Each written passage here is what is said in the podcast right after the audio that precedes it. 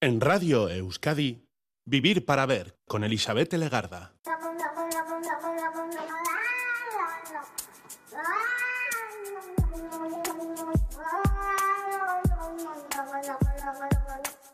Gabón, bienvenida, bienvenido a esta edición de Vivir para Ver en Radio Euskadi. Hoy saludamos de frente, desde sus primeros minutos al día 4 de enero. Un día importante en general, pero lo vamos a centrar en el ambiente musical porque son varias las efemérides que destacan en esta fecha, pero vamos a destacar una. La situamos en el año 1936, porque aquel año, el 4 de enero, trajo consigo la primera lista de éxitos musicales de la revista neoyorquina Billboard. Es la primera lista de las listas mundiales. Me ha parecido interesante, diferente, incluso divertido que es lo que está pegando, que es lo que estaba pegando en aquel año en el entorno norteamericano y por tanto también en el mercado internacional anglosajón. Hasta entonces, esta revista Billboard informaba de acontecimientos populares, carnavales, ferias, parques de atracciones, pero en la década de los 30 se fijó en la industria de la música y desde entonces se ha convertido en un referente histórico musical. La novedad llegó con la confección de esa lista. Vamos a recordar el top 3 simplemente por, bueno, por saber qué es lo que se escuchaba un 4 de enero de 1936. Y en el tercer puesto encontramos esta.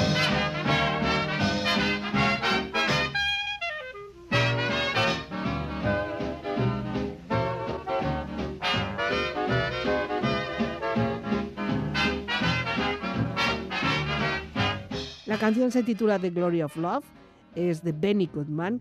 La escuchamos en la versión de Benny junto a su orquesta con la voz de Helen Ward. Es una canción escrita por Billy Colina y es un foxtrot interesante, esta gloria del amor.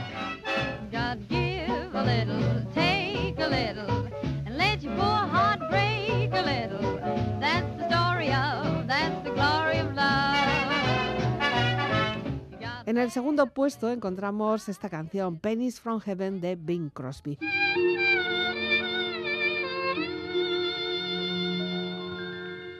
A long time ago, a million years BC,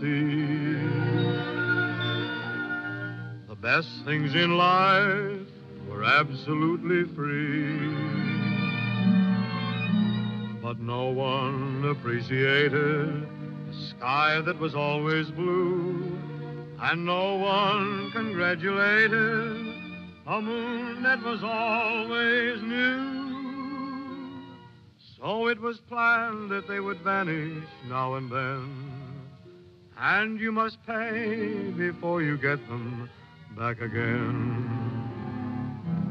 That's what storms were made for and you shouldn't be afraid for every time it rains, it rains pennies from heaven.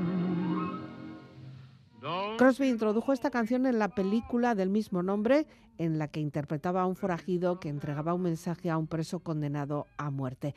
Fue una canción además que también compitió al Oscar a la mejor canción original, pero no lo consiguió porque perdió ante otra canción interpretada por Fred Astaire. El puesto de honor de aquella primera lista de Billboard en el año 1936 fue esta de Fred Astaire, The Way You Look Tonight, una canción que sería parte de la banda sonora de la película Swing Time, dirigida por George Stevens y protagonizada por Fred Astaire, claro, junto a Ginger Rogers, claro. Ganó ese Oscar a la mejor canción original en el 36 y quedó en el número uno de esta lista de Billboard. Así queremos empezar la noche fijándonos un poquito en las luces de la noche y cómo luces tú en este The Way You Look Tonight. Someday, when I'm awfully low. when the world is cold. I will feel a glow just thinking of you and the way you look tonight.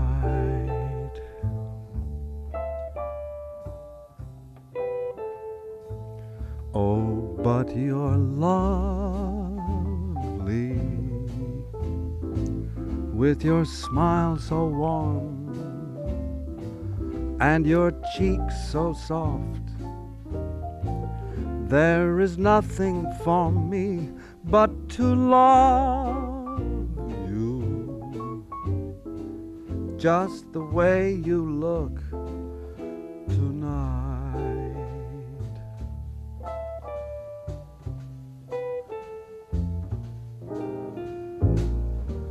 With each word, your tenderness grows, tearing my fear apart.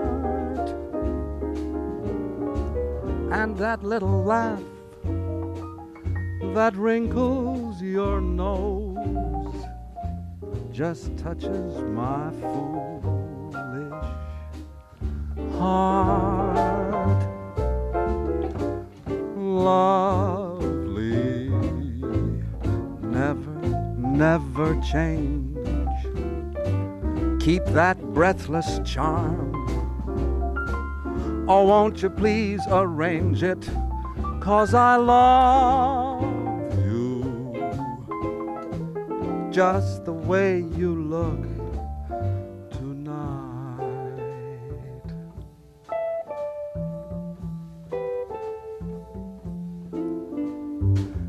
Just the way you look tonight.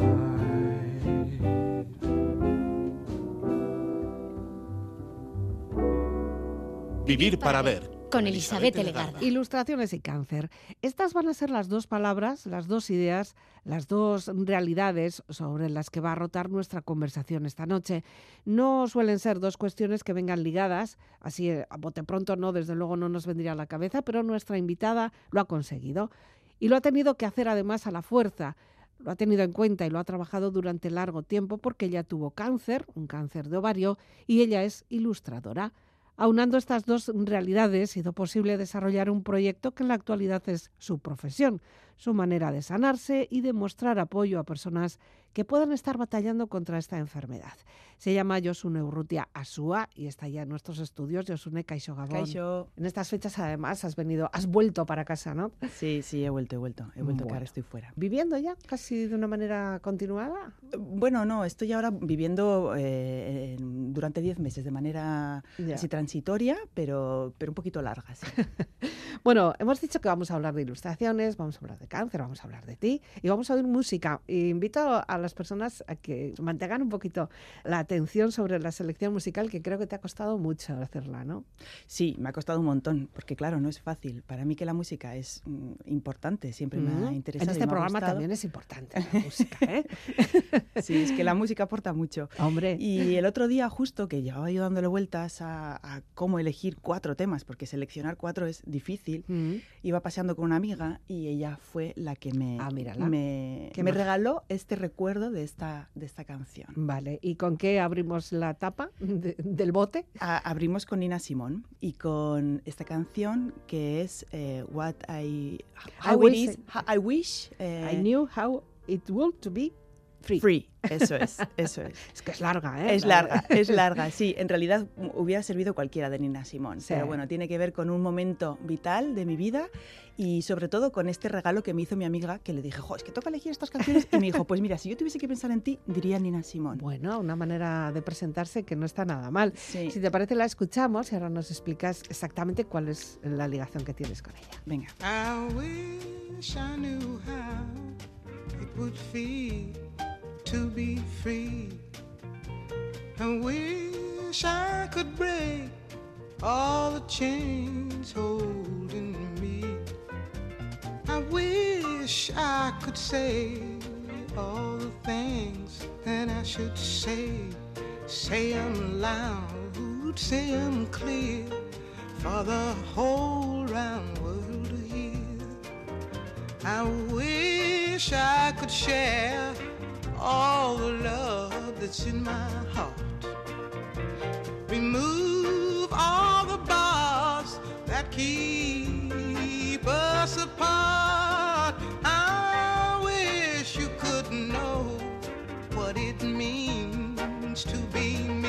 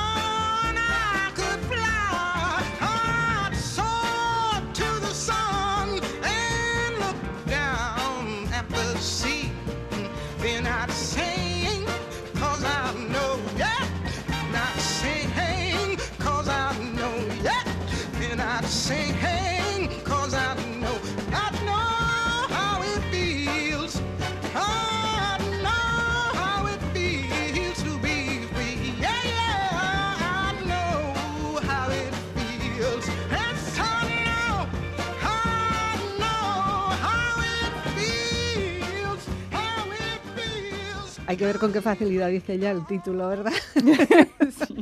Nosotros aquí atascadas.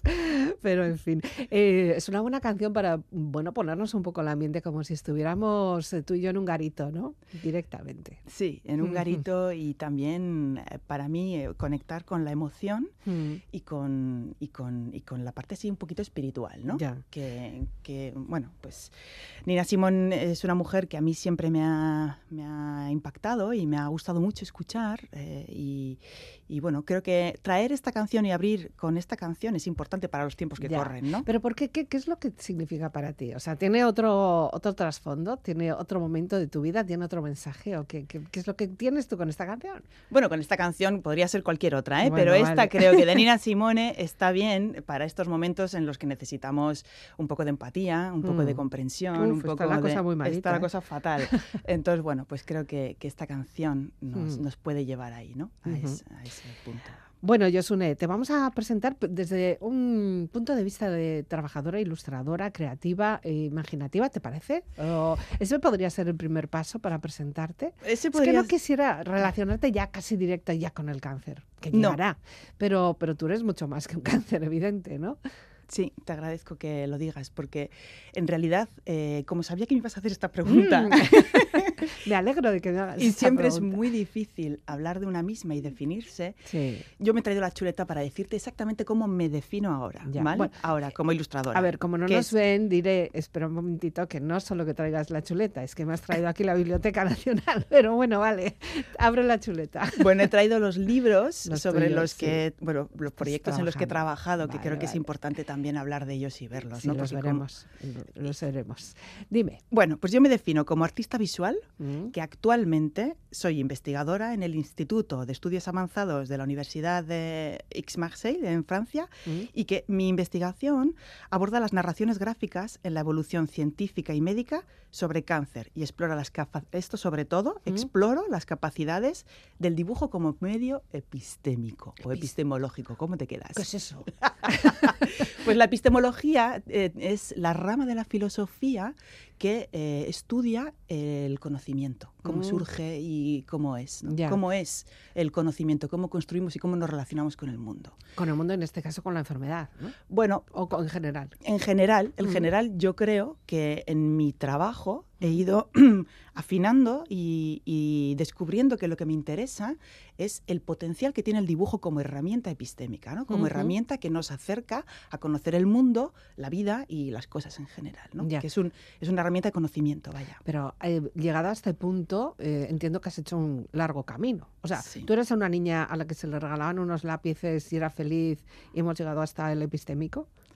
Bueno, es que ha habido, como en todas las vidas, que no son lineales, tienen un montón de curvas ¿no? Sí. y de caminos que se van cruzando, oportunidades que surgen, cosas que suceden y que, y que detonan esos Mm. intereses que, están ahí. ¿no? Yo de pequeña dibujaba, siempre me ha encantado dibujar, me ha encantado leer y me ha encantado leer en imágenes. Mm. Y, y- pero sobre todo me ha encantado dibujar, ¿no? Y hasta que no fue que me diagnosticaron un cáncer, que es una experiencia en mi vida que detonó muchas cosas, pues no fue que, que decidí apostar por, por, por el dibujo y la ilustración. Mm. O sea, ¿no? tenías una proyección profesional ah, en la ilustración o en el dibujo. ¿no? Bueno, sí, sí. Ah, sí. Ah, Yo estudié vale. Bellas Artes, Ah, ya desde bueno, siempre he tenido una vinculación con el arte y sobre todo la cultura y el dibujo. Eh, Mm. Trabajé muchos años de diseñadora gráfica y demás, pero la experiencia del cáncer, digamos que de la enfermedad, detonó que yo en un momento dado, eh, pues como que yo lo veo a veces como que avancé mucho, ¿no? En la vida. ¡Bum! Me llevó ahí rápido a, venga, Mm. déjate de líos, vete al Al- lío, al lío. al lío. A lo que hay que ir. Eso es. Y entonces ahí fue cuando tomé una, un- una decisión importante y apuesta por, por Hmm. ir, a, ir, a, ir a por aquello que a mí me, me mueve, me, me, me, palpita dentro. ¿no? Y es- hasta entonces te dedicabas a formarte, entiendo, bueno, pues haciendo la, el, el grado, bueno, la licenciatura en este caso, entiendo, y, y ibas creando, ibas aprendiendo técnicas, irías también bebiendo de otros artistas y haciendo otro tipo de dibujos o no, Es- es la, la estética es siempre la misma. No, digamos que, mm, digamos que yo el dibujo lo utilizo como una herramienta que a mí me sirve. A mí Mm. me ha servido en Pero concreto siempre. para siempre me ha- Siempre, sí. he dibujado, Mm. pero no siempre me lo he tomado tan en serio, Mm. ¿no? Y eh, cuando decidí tomármelo en serio fue porque realmente yo lo necesitaba. Ya. ¿Y por qué lo necesitaba? Porque pasé una experiencia brutal que atomizó mi vida y para poder ordenar qué es lo que me había pasado y poder contarme a mí misma y Mm. procesar qué es lo que me había pasado, yo lo hice a través de mi medio, de mi medio natural que es el dibujo. Es el dibujo. Entonces el dibujo a mí me sirvió y por eso traigo también los, los libros, que son los Sí. ejercicios que yo hice. Ah. ¿no? Los primeros ejercicios que hice fueron, el primero fue Así me veo, Sí. que es para mí un... A eh, ver, voy a, es- voy a fisgar. Así me veo es un ejercicio que, en el que utilizo el dibujo como eh, herramienta para mirarme, ¿no? para Ujú. descubrir, es como una especie de, de manifiesto para mí misma. Es decir, este es mi medio, el dibujo es mi medio y el dibujo me sirve para mirarme. Ya. Y sí, pero también para, para mostrarte. Porque Claro. también hay que quitar ese punto de pudor, porque tú lo puedes hacer aquí, esto es riguroso en tu casa, Mm. en tus cuadernitos, guardarlo en el cajón y está listo. Pero no, aquí hay algo más. Claro, porque el dibujo sirve para, para, para muchas cosas, pero la primera, que esta es un poco la potencia en la que yo tengo este pálpito y estoy trabajando ¿no? como investigadora, y tiene que ver con que el dibujo en realidad nos sirve a una misma, primero, y luego también es una herramienta súper potente de socialización y de comunicación y de expresión. ¿no? Y cuando alguien te muestra interés o, o te pregunta o, te, o se siente identificada con, con lo que tú estás haciendo, ¿qué es lo que te pasa? Porque me parece que eres un poco pudorosa también. ¿no? No, Ah, claro, no. sí, bueno, claro que soy un poco pudorosa con las cosas íntimas sobre todo, pero, em, pero no, lo que pasa es que es brutal, como, como pasó con el ejercicio del breve diccionario enciclopédico ilustrado de mi cáncer, que es el primer, todo- claro, este es el primer ejercicio que hice para procesar mi experiencia con el cáncer. Digamos que después del cáncer eh, hubo alguien que me sugirió eh, que utilizara un ejercicio sencillito de construir a través de las letras de un abecedario Uh, un relato, un relato no lineal. eh, bueno, fue un juego, ¿no? Digamos, yo me lo, lo recuerdo como así, como un juego. Alguien me dijo, ¿por qué no intentas eh, en este ejercicio que estás haciendo tú de ordenar para contarte qué es lo que te ha pasado, utiliza eh, la metodología, utiliza un diccionario e intenta a través de esas letras. ¿Quién fue ese alguien? Bueno, pues ese fue Carlos, Carlos Grasatoro, en una, qué en idea. una residencia. Bueno, yo fui a un espacio y a una residencia Ah, bueno, para bueno, vale. Eh, trabajar sobre mi propia historia. Ujú. Y me preguntabas qué es lo que pasa cuando alguien ve ¿no? Sí. a- alguno de mis dibujos, cuando sobre todo con este breve diccionario enciclopédico ilustrado de mi cáncer, hay personas que me devuelven que la lectura les ha emocionado o les ha impactado o les, les ha permitido comprender cómo otras personas familiares queridas han vivido con cáncer y bueno, les ha permitido conectar con esas emociones. Pues es increíble, ¿no? A mí me fascina. Porque este ejercicio, el breve diccionario enci- enciclopédico ilustrado de mi cáncer, yo lo hice en el 2017, Ya. que ya es hace unos años. Pero es una manera también como de describirte tú completa, porque letra a letra, eh, cada letra tiene un significado. Bueno, tiene su palabra, Mm, su inicial, su palabra y su significado. Y todas están relacionadas con tus experiencias, ¿no? Pues, pues estoy viendo el calendario, estoy Sí. viendo diciembre, bueno, ahora estamos en enero, pero la E sería de espiritualidad. Y, y ta- y- y seguimos avanzando con la H de la habitación, por ejemplo, ¿no? mm. Claro, ocurrírsete eso también, eh, a mí me fascina, a mí me fascináis. A mí las personas que sois capaces de hacer cosas tan bonitas y, y tan impactantes, ¿cuánto tiempo te lleva hacer esto? Bueno, mucho, claro. Ah, Tú ves una, claro. cosa muy sencillita, ¿no? Sí. Tú ves una cosa muy Una sencillita, ficha, una carta. pero detrás de eso hay mucho trabajo. Hay mucho trabajo también de investigación. Ya. que es donde, donde yo ahora me descubro que no soy solamente artista visual, sino que dentro de mi, Mm. de mi categoría, digamos, ¿no? o definición de artista visual, yo también me reconozco investigadora porque mi manera de acercarme al- a los proyectos tiene mucho que ver con, con querer entender eh, en profundidad algo. ¿no? Y Mm. cuando yo hice esas 26 láminas que tú ves ahí, que son 26, ahí por ejemplo estás mirando la de padre, La de padre. en la que está mi padre, pero también está mi madre. Porque sí. ahí también está esta fascinación de que la imagen y el texto juntas crean otro significado. ¿no? Ya. O sea, Hombre, un significado muy potente porque creo que Mm. el cáncer de tu padre vino muy relacionado también con tu propio cáncer. O sea, las experiencias estuvieron muy, muy, muy cercanas, ¿no? sí, estuvieron cercanas. Entonces Sí. yo viví mi experiencia en primera persona, pero también como familiar. Ya. Y tu Pero- madre ahí, Eh, sí. aguantando la vela. Bueno, claro, y mi madre, mi madre como una jabata, y mi hermano también. Sí, sí, y el sí. entorno familiar. Pero mm, sí, eh, Quiero decir que detrás de lo que parece muy sencillo hay todo un proceso de Mm. trabajo en el que vas destilando, ¿no? Y bueno, para sacar esas 26 letras yo hice mm, pues tropecientas. Ya. Te podría mostrar imágenes de cómo trabajo yo, que trabajo mm, poniendo en la pared panel. millones de textos, dibujos y cosas y, Claro. y me expando. y Porque cada, cada letra no viene así porque sí, o sea, R, reservorio, sí, claro. Pero No. ¿cuántas otras R's has tenido que Claro. desechar, no? Claro, claro. Hay un primer, digamos, volcado de vomitar todo, ¿no? Venga, vamos a sacar todo, todo, todo. todo. Y luego eh, eh, está también la selección de, de- de cada uno de esos conceptos y de esas Mm. palabras o de esas imágenes, también porque en conjunto generan otro contenido, ¿no? Otro Ya. significado. Todo eso desde un punto de vista creativo, pero también desde esa investigación, investigación médica, sí, ¿no? ¿Tuviste algún tipo de relación? ¿Has estado con, con profesionales sanitarios que, que hayan visto esto? Sí, bueno, Sí. digamos que ese es el primer ejercicio que hice yo individualmente, pero luego viene el ejercicio colectivo, que es Ya. este, Ah, que es el compendio colectivo sobre cáncer. no me da, no me da. El compendio colectivo sobre cáncer es un ejercicio que hicimos en colectivo, eh, Claro, invitada por La Panera, que es el Centro de Arte Contemporáneo La Panera en Lleida, mm. y el, el Hospital Público Arnau de Vilanova, en Lleida. Lleida. Y allí, en, en concreto en la unidad de radioterapia, pues hicimos el ejercicio que yo había hecho individualmente, pero con otras. Lo que yo propuse fue, bueno, vale, a mí me ha servido hacer este ejercicio que parece muy sencillo y muy tonto, No, no, pero tiene nada. mucho valor.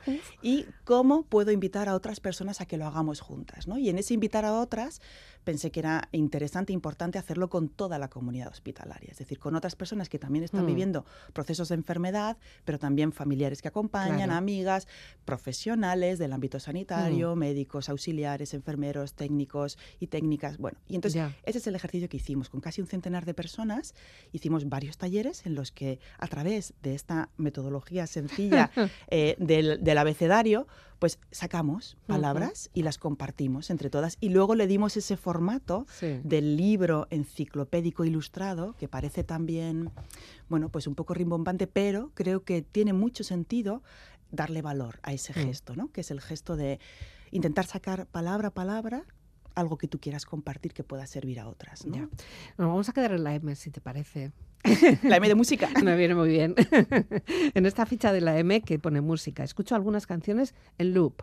Y ahora lo que tú nos propones a- es a PG Harvey, ¿no? Solo, solo decirte que Dime. yo la escuchaba en loop en una Esta época. también. Sí, Esta también. Harvey a mí en los 90, eh, sobre todo en la época de la facultad, pues la escuchaba en loop y me resultaba, eh, bueno, me marcó, me marcó en ese momento. También es una, una artista que descubrí a través de una amiga, de mi amiga Maite, Mm. que me la descubrió y que, bueno, pues en esa época su música enigmática, un poco misteriosa, Toda inquietante, ella es- toda ella sí. me fascinaba, ¿no? Y eh, pues a día de hoy la sigo escuchando y me fascina, me conecta con una parte misteriosa o digamos que no es fácil de, de- de- de- de definir, Mm. que me, que me significa mucho. Bueno, la canción elegida es tres. Es esta.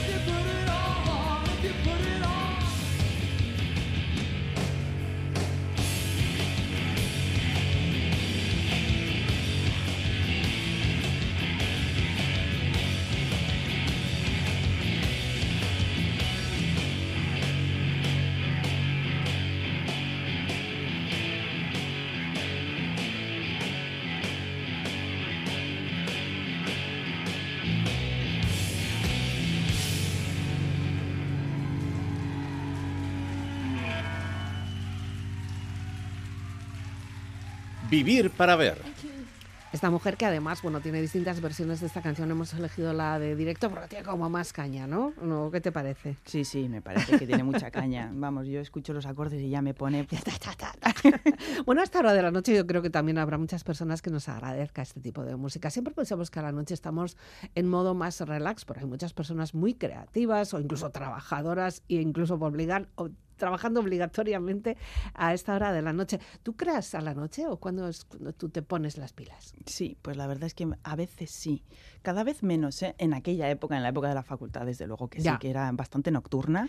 Yo creo que todos hemos estudiado la, la parte universitaria, muy pocos, eran las raras avis. O sea, los que madrugaban para estudiar, pues que algo, algo sospechoso tenían. ¿no? Sí, sí, yo, bueno, cada vez menos, cada Mm. vez más soy diurna y, y me concentro más por la mañana y me gusta despertarme pronto y Mm. aprovechar el día, ¿no? Pero, pero bueno, imagino que tiene que ver también con la edad. me temo que sí, me temo que sí.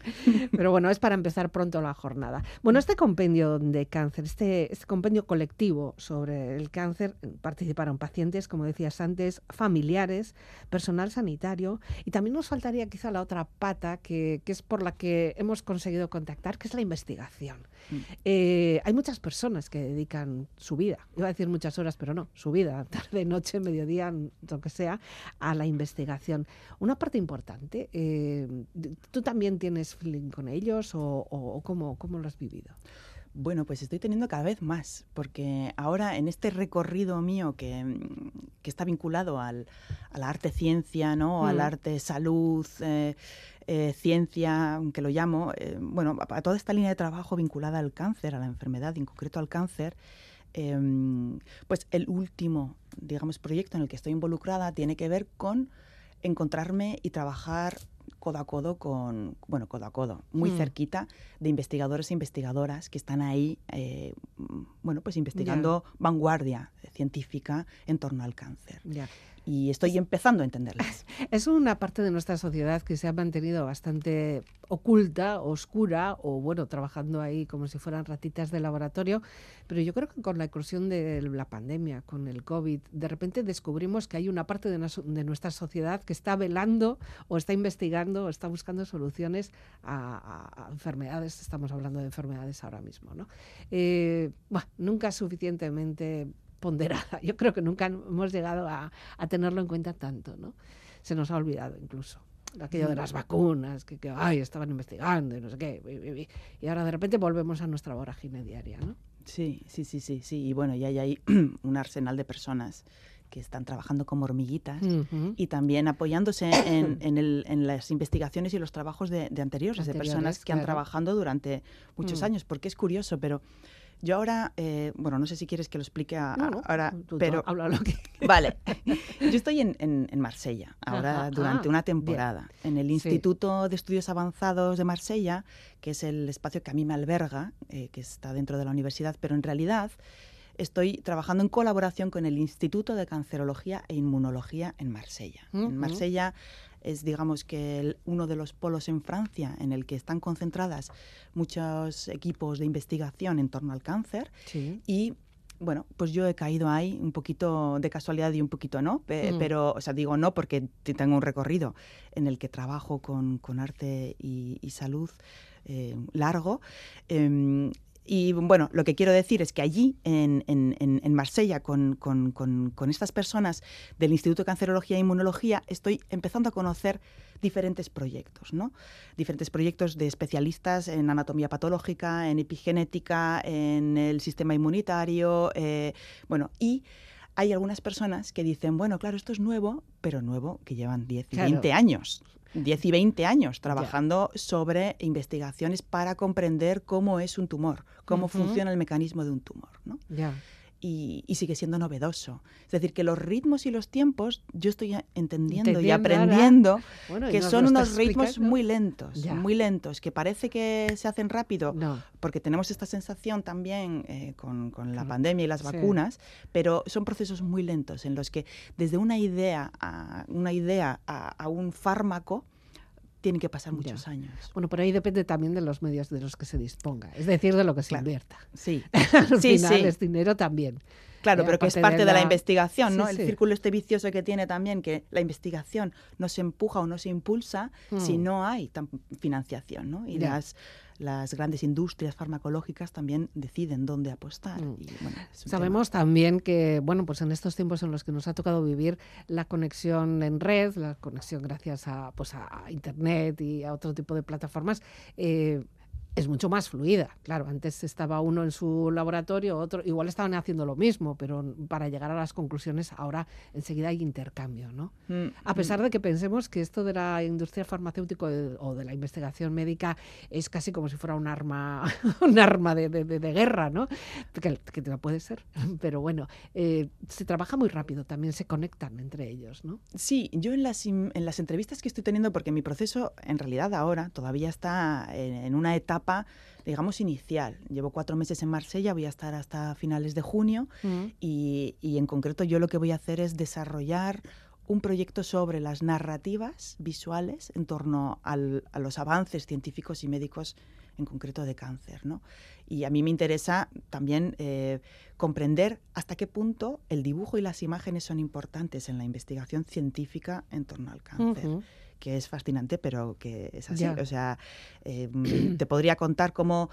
eh, no te puedo contar en detalle todavía porque, mm, bueno, no soy bióloga molecular ni, ni experta en inmunología, pero, pero de pronto hay eh, estudios de personas que están haciendo mm, con unos softwares súper eh, sofisticados mirar el tumor por dentro. ¿no? Y para Mm. mirar el tumor por dentro, eh, que es muy diferente a cómo se hace en anatomía patológica, en el que las imágenes son en dos dimensiones, est- estas personas, por ejemplo, de, mm, mm, que te digo que están investigando cómo mirar el tumor por dentro y entonces están desarrollando un software para cómo e- entender el tumor por dentro, necesitan mirar.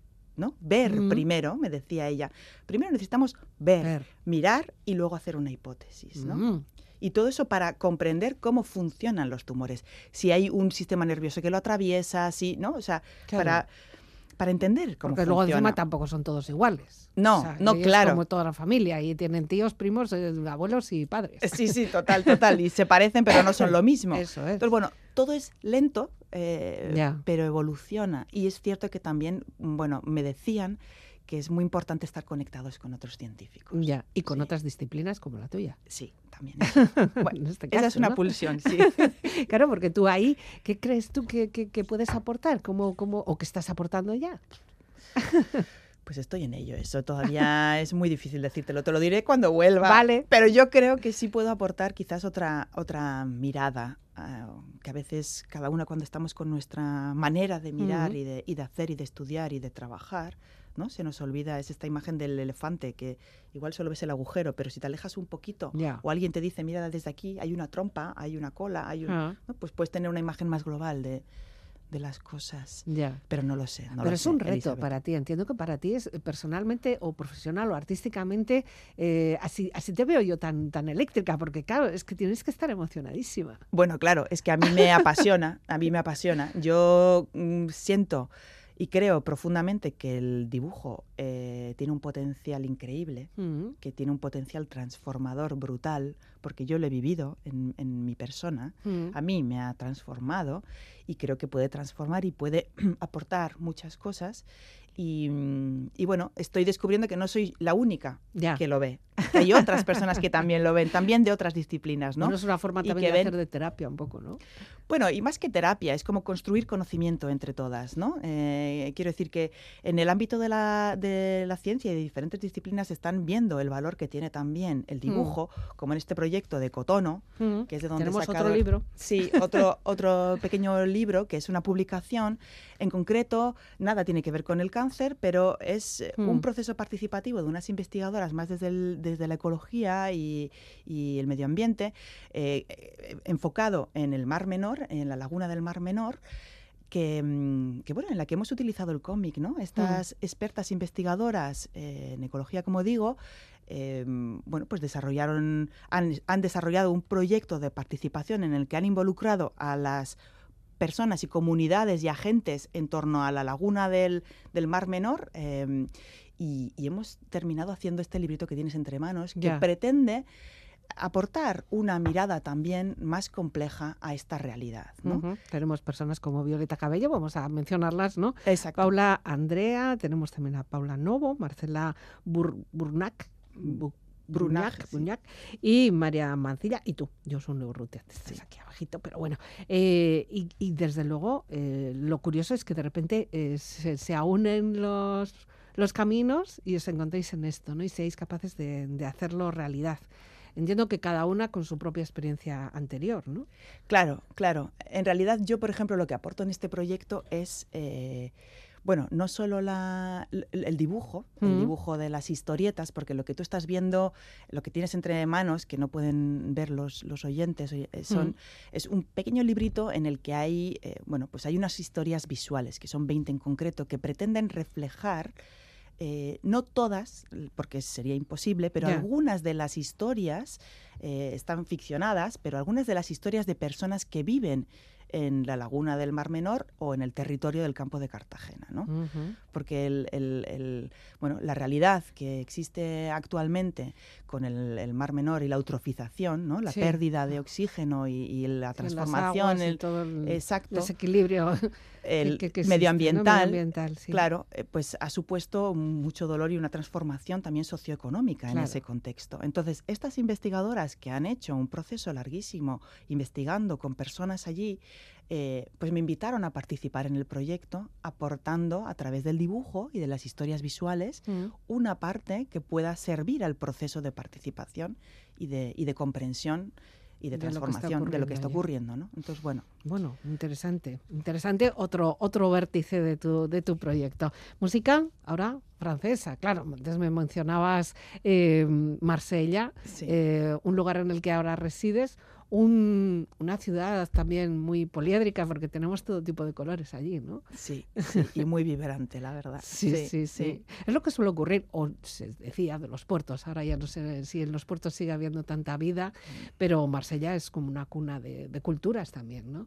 Brutal. Sí, sí. ¿Y esto que nos propones de Anne Silvestre qué es? Bueno, en realidad, Anne Silvestre y la canción que es a la. a- bueno, voy a decirlo fatal en francés, pero Les gens que doutent, que es a las personas que dudan, en realidad sería la traducción, es una canción que mm, descubrí a través de una amiga que se llama Lea en Francia, pero cuando estaba viviendo en Angoulême. Mm, Y es una canción que, bueno, pues que me gusta por el contenido y el significado de, de hablar de las personas que dudan, Que que, no hay, hay pocas certezas en la vida, aparte de la muerte. J'aime les gens qui doutent, les gens qui trop écoutent leur cœur se balancer. J'aime les gens qui disent et qui se contredisent et sans se dénoncer. J'aime les gens qui tremblent, que parfois ils nous semblent capables de juger. J'aime les gens qui passent moitié dans leur godasse et moitié à côté. J'aime leurs petites chansons, même s'ils passent pour des cons. J'aime ceux qui paniquent, ceux qui sont pas logiques, enfin, pas comme il faut. Ceux qui, avec leur chaîne, pour pas que ça nous gêne, font un bruit de grelot. Ceux qui n'auront pas honte de n'être au bout du compte que des ratés du cœur. Pour n'avoir pas su dire, délivrez-nous du pire et gardez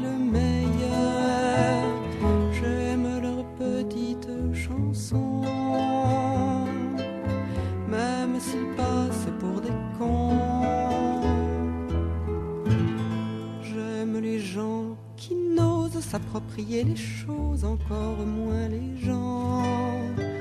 Ceux qui veulent bien être qu'une simple fenêtre pour les yeux des enfants.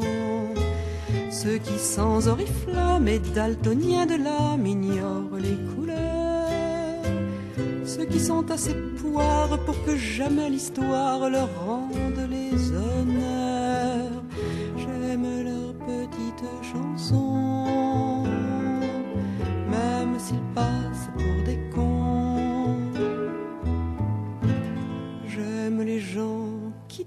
mais voudraient qu'on leur foutent la paix de temps en temps. Et qu'on ne les malmène jamais quand ils promènent leurs automnes au printemps. Qu'on leur dise que l'âme fait de plus belles flammes que tous ces tristes culs. Et qu'on les remercie, qu'on leur dise en leur cri merci d'avoir vécu,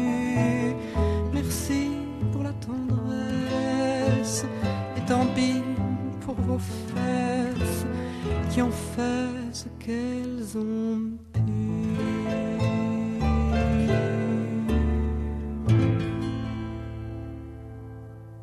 Ahora mismo, ¿qué andas? Porque nos falta un libro, todavía no me lo acabas de pasar. Este de hoy no es el día. Sí, a ver, hoy no es Hoy el no día. es el día. Venga, Es el, el- pesa más, ¿eh? sí, este es gordito. Ese es un libraco, digamos, sí. Ahora, hoy no es el día, ha salido justo. Ayer ha salido en tiendas en Francia. O sea, que está la edición francesa. Así que huele ah, aquí, ¿eh? tinta.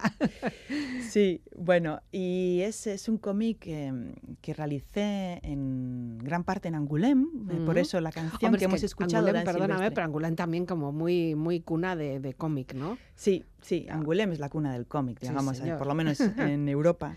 Y, y sí, pues aprendí un montón. Tuve la suerte de, de- de tener esta beca ¿no? Mm. para, para ir a, a la Maison de Sauter, que es la casa de los autores, y allí mm, pues desarrollé la mayor parte de este cómic que tienes entre manos Mm.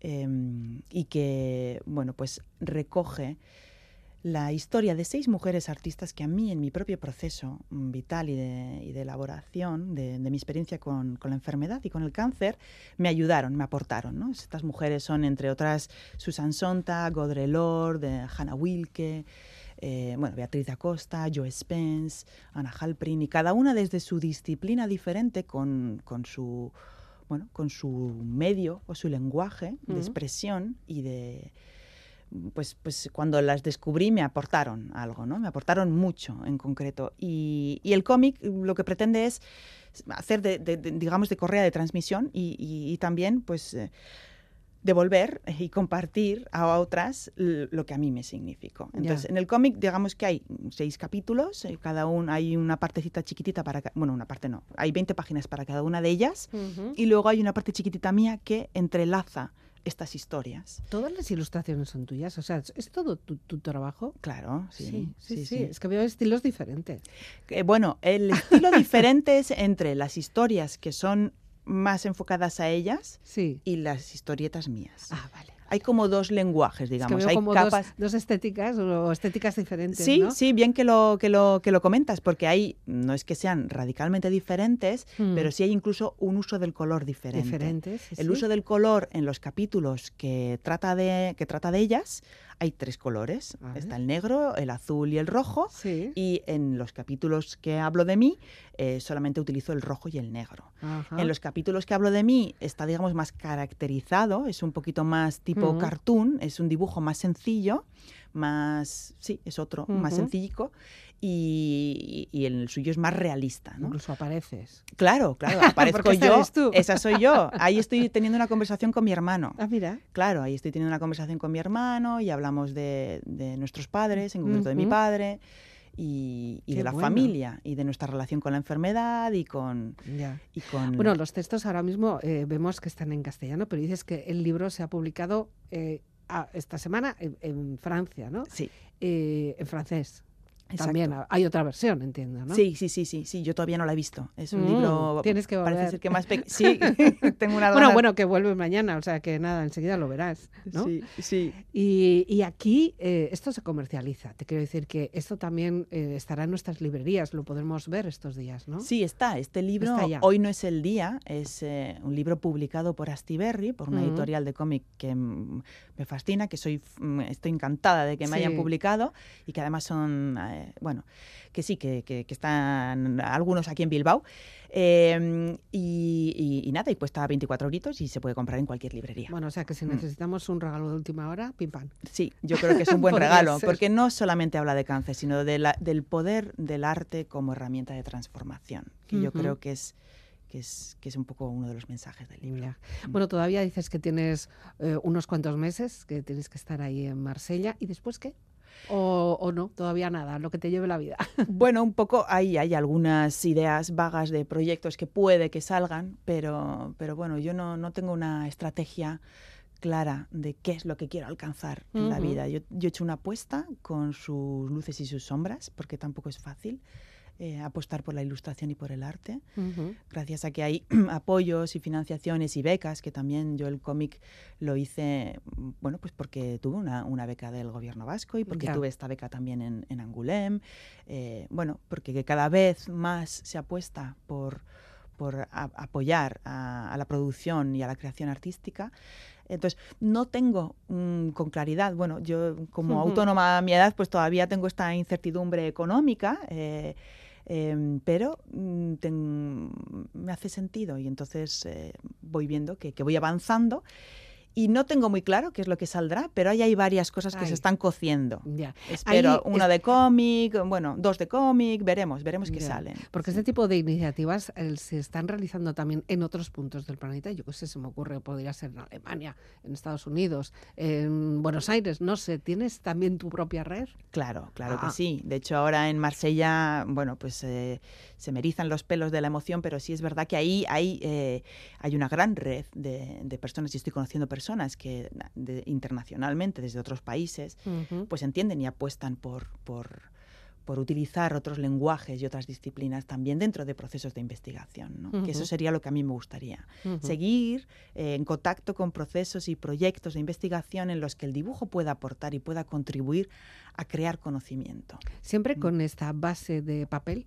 Eh, o tenemos otras iniciativas tipo exposiciones o incluso trabajos performance o, o- o visuales. Yo soy artista plástica Mm. fundamentalmente, pero bueno, el, el soporte varía. Por ejemplo, el proyecto de Cotono está online. Si Mm, alguien ah. quiere encontrarlo eh, en la página web de Shared Dialogues o Diálogos Diálogos Compartidos, que es como nos llamamos el colectivo este de, Mm. de investigadoras, ahí puede encontrar el, el PDF y se puede descargar el PDF de Cotono. ¿no?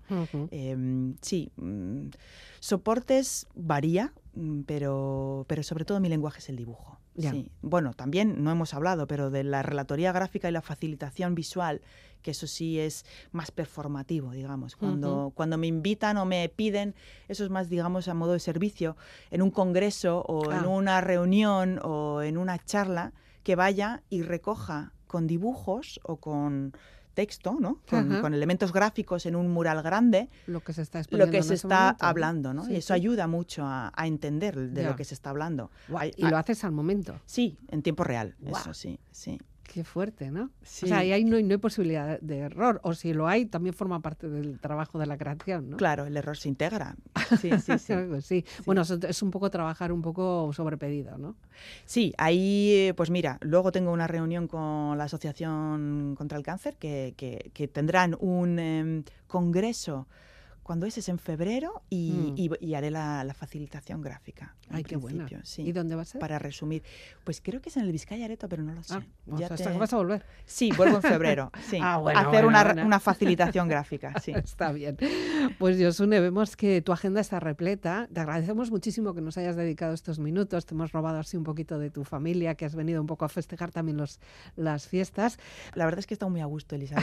es que ricasco. Y te agradezco. No, no siempre es fácil hablar de una misma y hablar de. Yo soy más dibujante que otra cosa. No, bueno, también pero, te- pero también contigo me he sentido muy a gusto. También te muestras en tus dibujos. Así claro, que, claro bueno. que sí, pero no con la palabra. Eh, curiosa la última canción que nos has eh, elegido para terminar. Eh, no suele ser muy habitual tampoco así elegir este tipo de música. Bueno, no sé ni, ni qué es esto de Tuliki Bartosik. ¿Qué es esto? Pues es una artista que he descubierto hace poco, ¿De dónde es? realmente. ¿De dónde es? Es Estonia sueca. Es de. Estonia, es Suecia y, eh, y me gusta. Tiene un punto hipnótico y también hay música que, que a veces, sobre todo trabajando, me, me sirve para concentrarme. ¿no? Y este loop, así como hipnótico, ella es acordeonista y, y hace esta, esta música que es un poco, mm, bueno, pues... eh, curiosa, ¿no? Diferente Digamos, también, Diferente, vamos a curiosa, decirlo. para mí divertida. Eh, bueno, Es lo bueno que tiene pediros canciones, porque también nos enseñáis muchísimo. A través de la conversación, sí, evidente, aprendemos mucho, pero también a través de vuestras selecciones musicales también descubrimos otros, otros países, otros países, otros paraísos, otras creaciones que, que nos enriquecen. Yo, Urrutia, te deseo todo lo mejor, que arranques muy bien el año. Veo que tienes muchos proyectos, tu agenda está repleta, pero que sigas con ello y además con esa ilusión y con ese, con ese entusiasmo que muestras. Es que ricasco, es que ricasco. Para ti. A todas las personas que queráis eh, recuperar esta conversación, ya sabéis que está en la web, también nos podéis encontrar en las redes sociales. Nos despedimos hoy. Gabón, es que ricasco. Gabón.